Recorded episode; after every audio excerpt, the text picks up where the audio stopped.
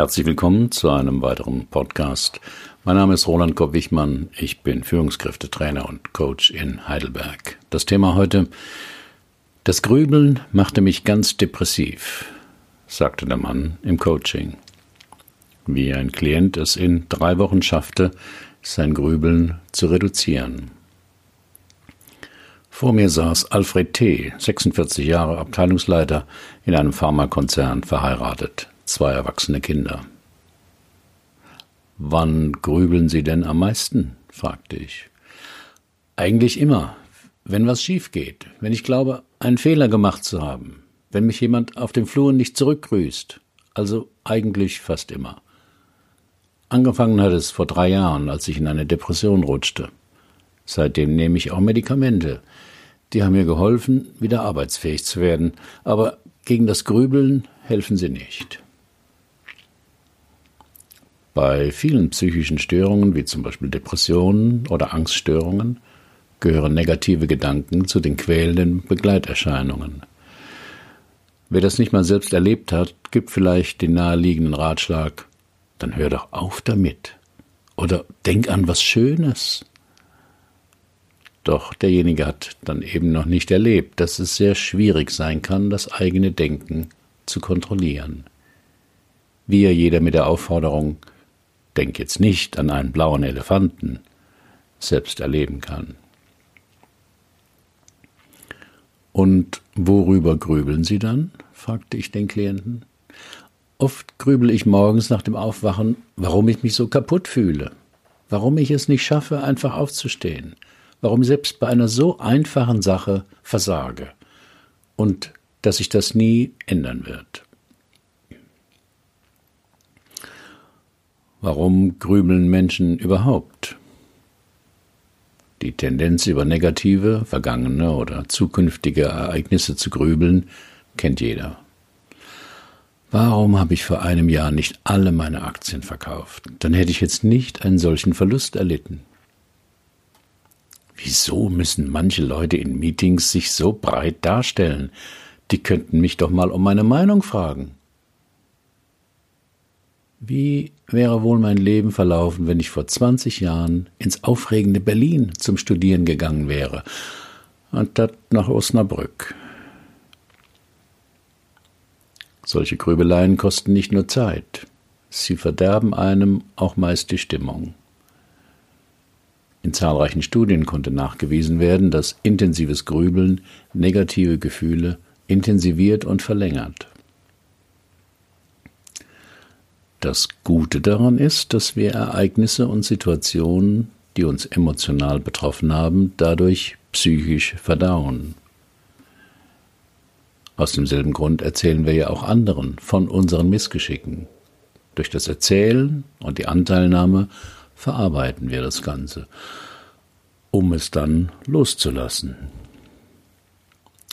Dieser Effekt fehlt jedoch beim Grübeln. Wie in einem Gedankenkarussell gehen wir immer wieder dieselben Gedanken, Schlussfolgerungen und Gefühle durch. Meist tut man das noch nachts, kann schlecht wieder einschlafen, ist am anderen Morgen wie gerädert, erinnert sich daran, worüber man nachts, nachts nachgedacht hat und ist wieder in derselben Spirale. Meist führt das Grübeln zu einer Verschlechterung der Stimmung. Klienten berichten, das Gefühl zu haben, die Kontrolle über ihre Gedanken und Verhaltensweisen verloren zu haben. Ihre ganze Aufmerksamkeit sei nur noch auf beängstigende und bedrohliche Inhalte fixiert.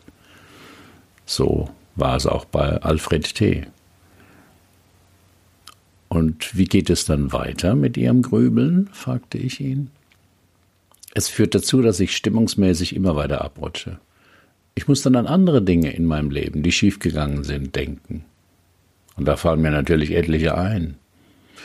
Ich merke zwar, dass mich das Grübeln in eine Spirale nach unten zieht, aber weil ich es nicht abstellen kann, habe ich noch mehr das Gefühl, ein Versager zu sein. Nicht einmal das schaffe ich. Mein Grübeln versaut mir das ganze Leben. Viele Menschen, die mit einer Depression kämpfen, wie mein Klient, glauben, dass sie durch intensives Nachdenken darauf kommen, woher ihre Probleme kommen. und dass Sie, wenn Sie die Ursache gefunden haben, diese auch lösen können. Da das aber fast nie klappt, sind Sie noch mehr frustriert und fühlen sich wieder als Versager. Ist Hilflosigkeit vererbt oder gelernt? Jeder Mensch erlebt ja im Laufe seines Lebens immer mal Situationen, wo er hilflos ist. Man wird gekündigt, obwohl man gute Arbeit geleistet hat. Der Partner geht fremd und das noch mit dem besten Freund. Obwohl man regelmäßig zur Vorsorge ging, bekommt man Krebs. Das Auto wird beim Parken beschädigt und der Verursacher macht sich aus dem Staub. Nachdem man die neue Wohnung renoviert hat, wird sie einem wegen Eigenbedarf gekündigt. Alles ziemlich ärgerlich, aber die wenigsten Menschen werden wegen solcher Ereignisse depressiv. Das Konzept der erlernten Hilflosigkeit erklärt, warum Menschen nach negativen Erfahrungen die Überzeugung entwickeln können, die Kontrolle über ihre eigene Lebenssituation verloren zu haben und für diesen Zustand selbst verantwortlich zu sein. Entscheidend ist aber die individuelle Interpretation des negativen Ereignisses. Ungünstig ist es, wenn Menschen dabei das Problem bei sich selbst sehen und nicht in den äußeren Umständen. Da hatte ich Pech. Das Problem als allgegenwärtig und nicht auf bestimmte Situationen begrenzt sehen. Das passiert halt mal. Oder das Problem als unveränderlich und nicht als vorübergehend betrachten. Beim nächsten Mal klappt's bestimmt. Die Grübelneigung meines Klienten hatte viel Ähnlichkeit mit der erlernten Hilflosigkeit. Deshalb wollte ich wissen, was ihm einfällt, wie in seiner Herkunftsfamilie mit Misserfolgen oder Niederlagen umgegangen wurde. Alfred T. fiel dazu sofort etwas ein. Meine Mutter war eine unerschütterliche Optimistin.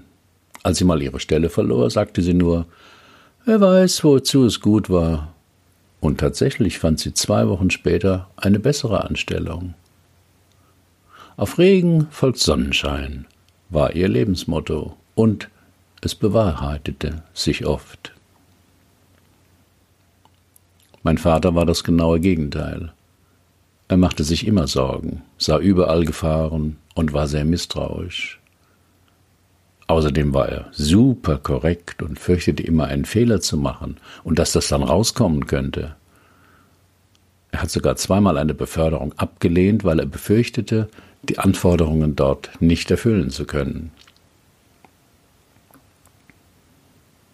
Ich fand die Parallele zu dem heutigen Leben meines Klienten offensichtlich. Dann haben Sie ja mehr den Pessimismus Ihres Vaters übernommen als die optimistische Einstellung ihrer Mutter. Jetzt, wo ich das erzähle, fällt es mir auch auf, antwortete der Klient. Er hat meine Einstellung, dass man die Welt nicht zu positiv sehen darf, sehr geprägt. Zu erkennen, woher bestimmte Denk- oder Verhaltensweisen stammen, ist oft hilfreich. Und oft haben wir sie in der Familie kennengelernt, denn gerade in den ersten zehn bis zwölf Lebensjahren sind Eltern und Geschwister die Menschen mit dem größten Einfluss. Wir haben täglich mit ihnen zu tun und übernehmen, oft unbewusst, ihre Einstellungen, im Guten wie im Schlechten. Der Vorteil des Grübelns und des Schwarzsehens ist ja, dass man glaubt, auf alles Schlimme schon vorbereitet zu sein. Man will sich immun machen, um nicht enttäuscht oder negativ überrascht zu werden. Es ist der Versuch, das Ungewisse irgendwie doch in den Griff zu bekommen, erklärte ich Martin T. Ja, da ist was dran, antwortete er. Beim Grübeln fühle ich mich zwar hilflos, den Gedanken gegenüber, aber gleichzeitig auch irgendwie ruhig, weil ich weiß, dass mich nichts mehr schrecken kann. Ich habe schon alle Katastrophen im Kopf vorweggenommen.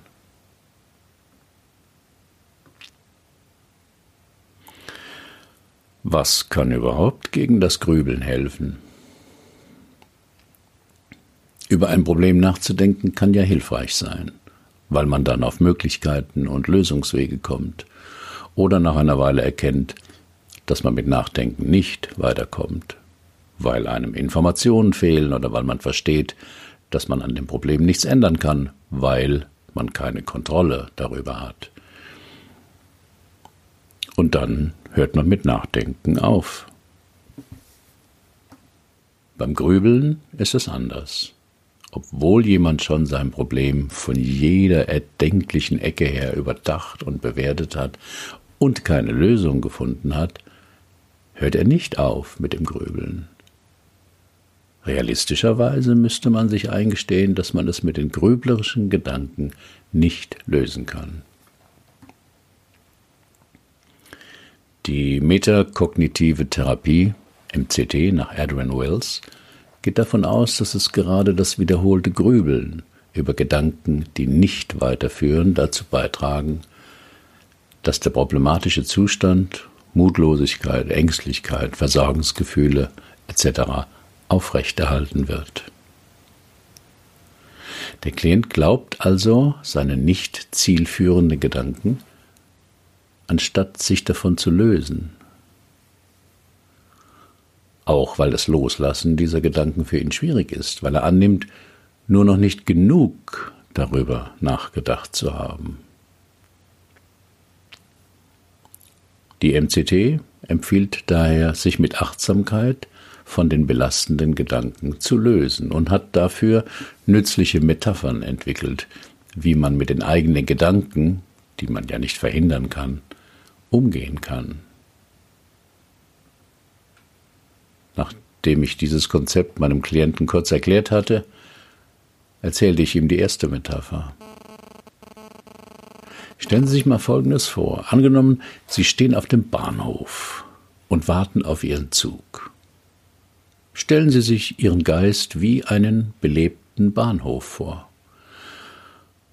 Und Ihre Gedanken und Gefühle sind die Züge, die durch ihn hindurchfahren. Es bringt jetzt nichts, jeden vorbeifahrenden Zug anzuhalten oder dort einzusteigen, denn er würde sie an einen Ort bringen, wo sie gar nicht hinwollen. Bleiben Sie stattdessen ein Zuschauer und beobachten Sie, wie Ihre Gedankenzüge vorbeifahren.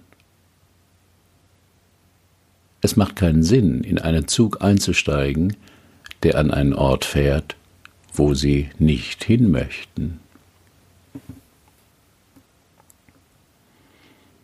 Wie gesagt, dass Gedanken auftauchen, angenehme oder unangenehme, können wir nicht verhindern. Aber was wir mit diesen Gedanken machen, können wir beeinflussen. Ob wir sie festhalten, uns mit ihnen beschäftigen, uns darüber ärgern, dass sie schon wieder da sind. All das liegt in unserer Kontrolle. Martin T. war von dem Bahnhofsbild sehr angetan. Er hatte schon mal einen Meditationskurs besucht, damit aber in der Praxis wenig anzufangen gewusst. Es geht also darum, dass ich meine grüblerischen Gedanken nicht als absolute Wahrheiten ansehe, sondern nur als Gedanken? überlegte er laut. Genau. Also wenn morgens nach dem Aufwachen Gedanken auftauchen, warum sie sich so kaputt fühlen, warum sie es nicht schaffen aufzustehen und dass sich das nie ändern wird. Das sind alles Gedankenzüge, die sie nicht weiterbringen, in die sie nicht einsteigen müssen, erklärte ich ihm. Und was mache ich stattdessen? fragte der Klient etwas hilflos. Als ich nicht gleich reagierte, gab er sich selbst die Antwort. Ich könnte ja auch gleich aufstehen, ohne weiter meinen Gedanken nachzuhängen. Am besten, Sie probieren das mal eine Woche lang aus, schlug ich vor.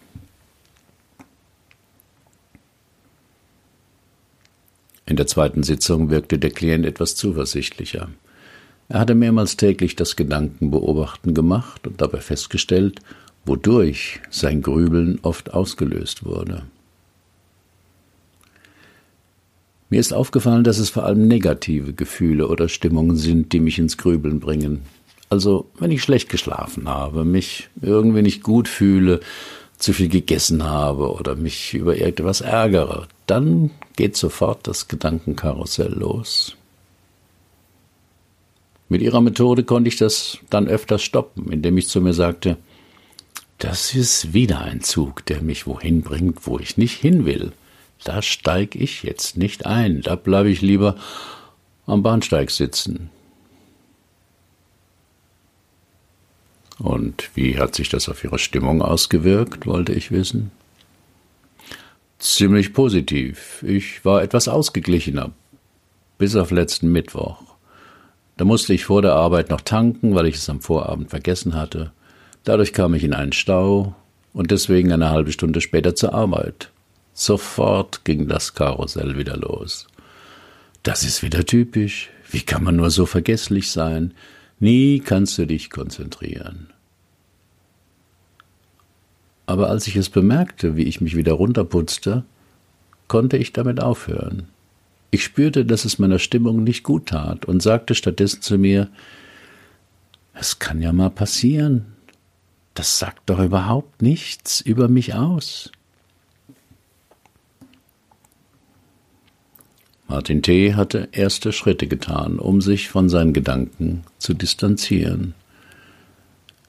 Das ist enorm wichtig, wenn man mit dem Grübeln aufhören will oder sich von anderen belastenden Gedanken befreien will.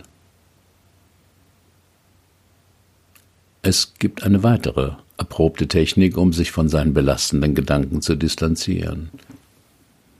Wenn Gedanken kommen, weisen Sie ihnen eine Kategorie zu, bevor Sie sie loslassen. Die Kategorienamen können Sie frei wählen, je nachdem, was Ihnen häufig begegnet. Es müssen nicht viele Kategorien sein, also zum Beispiel sowas wie Zweifel, Ängste, Abwertung, Fantasie, fixe Idee, Versagen, Ausreden. Die Namen sind nicht so entscheidend. Wichtig ist, dass Sie Ihre Gedanken innerlich in diesen Ordner ablegen, um nicht in endlosen Grübelschleifen sich zu verheddern. Wenn Sie einen ungünstigen Gedanken einmal in eine Kategorie gepackt haben, dann können Sie Ihre Aufmerksamkeit wieder ganz auf sich richten.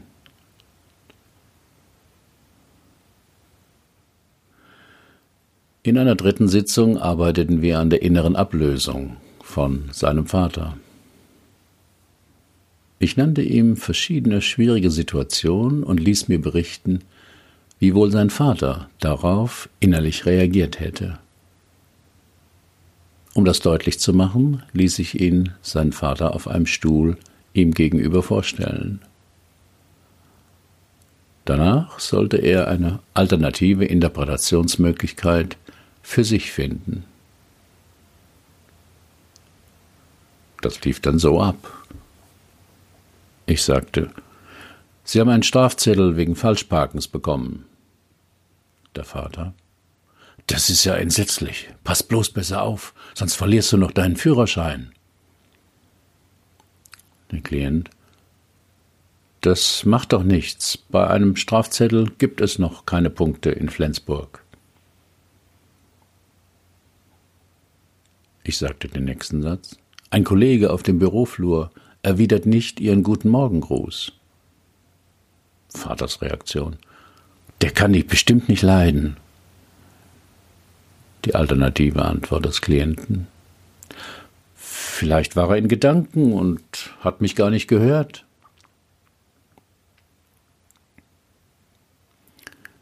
Nicht alles nehmen, was einem angeboten wird. Nach vier Monaten schrieb mir Martin T. eine E-Mail und bedankte sich für die Sitzungen. Es ginge ihm viel besser, weil es immer wieder Tage gäbe, wo er gar nicht depressiv sei. Auch das Grübeln habe enorm abgenommen, weil er regelmäßig das Distanzieren zu den bösen Gedanken geübt hätte. Dabei hätte ihm auch ein neues, inneres Bild geholfen. Da er selten Bahn fahre, war ihm die Metapher mit den Zügen, in die er nicht einsteigen wolle, immer etwas fremd geblieben. Aber als er mal wieder bei seinem Lieblingsjapaner saß und das Laufband mit den verschiedenen Sushi-Speisen an ihm vorbeizog, dachte er, hier nehme ich ja auch nicht alles, was mir angeboten wird. Da würde mir, damit würde ich mir ja den Magen verderben. Ich wähle ganz bewusst aus, was mir schmeckt und gut tut. Genauso kann ich doch auswählen, welche Gedanken mir gut tun.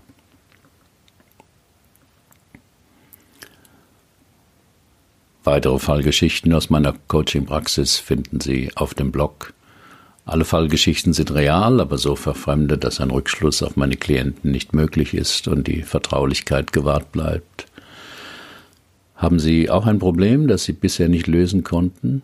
Dann buchen Sie auch ein Drei-Stunden-Coaching oder kommen Sie in mein Seminar Lebensthemen klären. Nur sechs Teilnehmer, zweieinhalb Tage, ein Coach. Wir finden die Lösung dort, wo Sie noch nie gesucht haben. Sind Sie selbst Coach oder arbeiten intensiv mit Menschen und wollen lernen, auch so zu coachen? Ich biete eine Fortbildung an. Alle Informationen zum Seminar und zu der Fortbildung finden Sie auf meinem Blog. Und was hat Ihnen gegen zu viel Grübeln geholfen? Herzlichen Dank für Ihre Aufmerksamkeit. Bis zum nächsten Mal.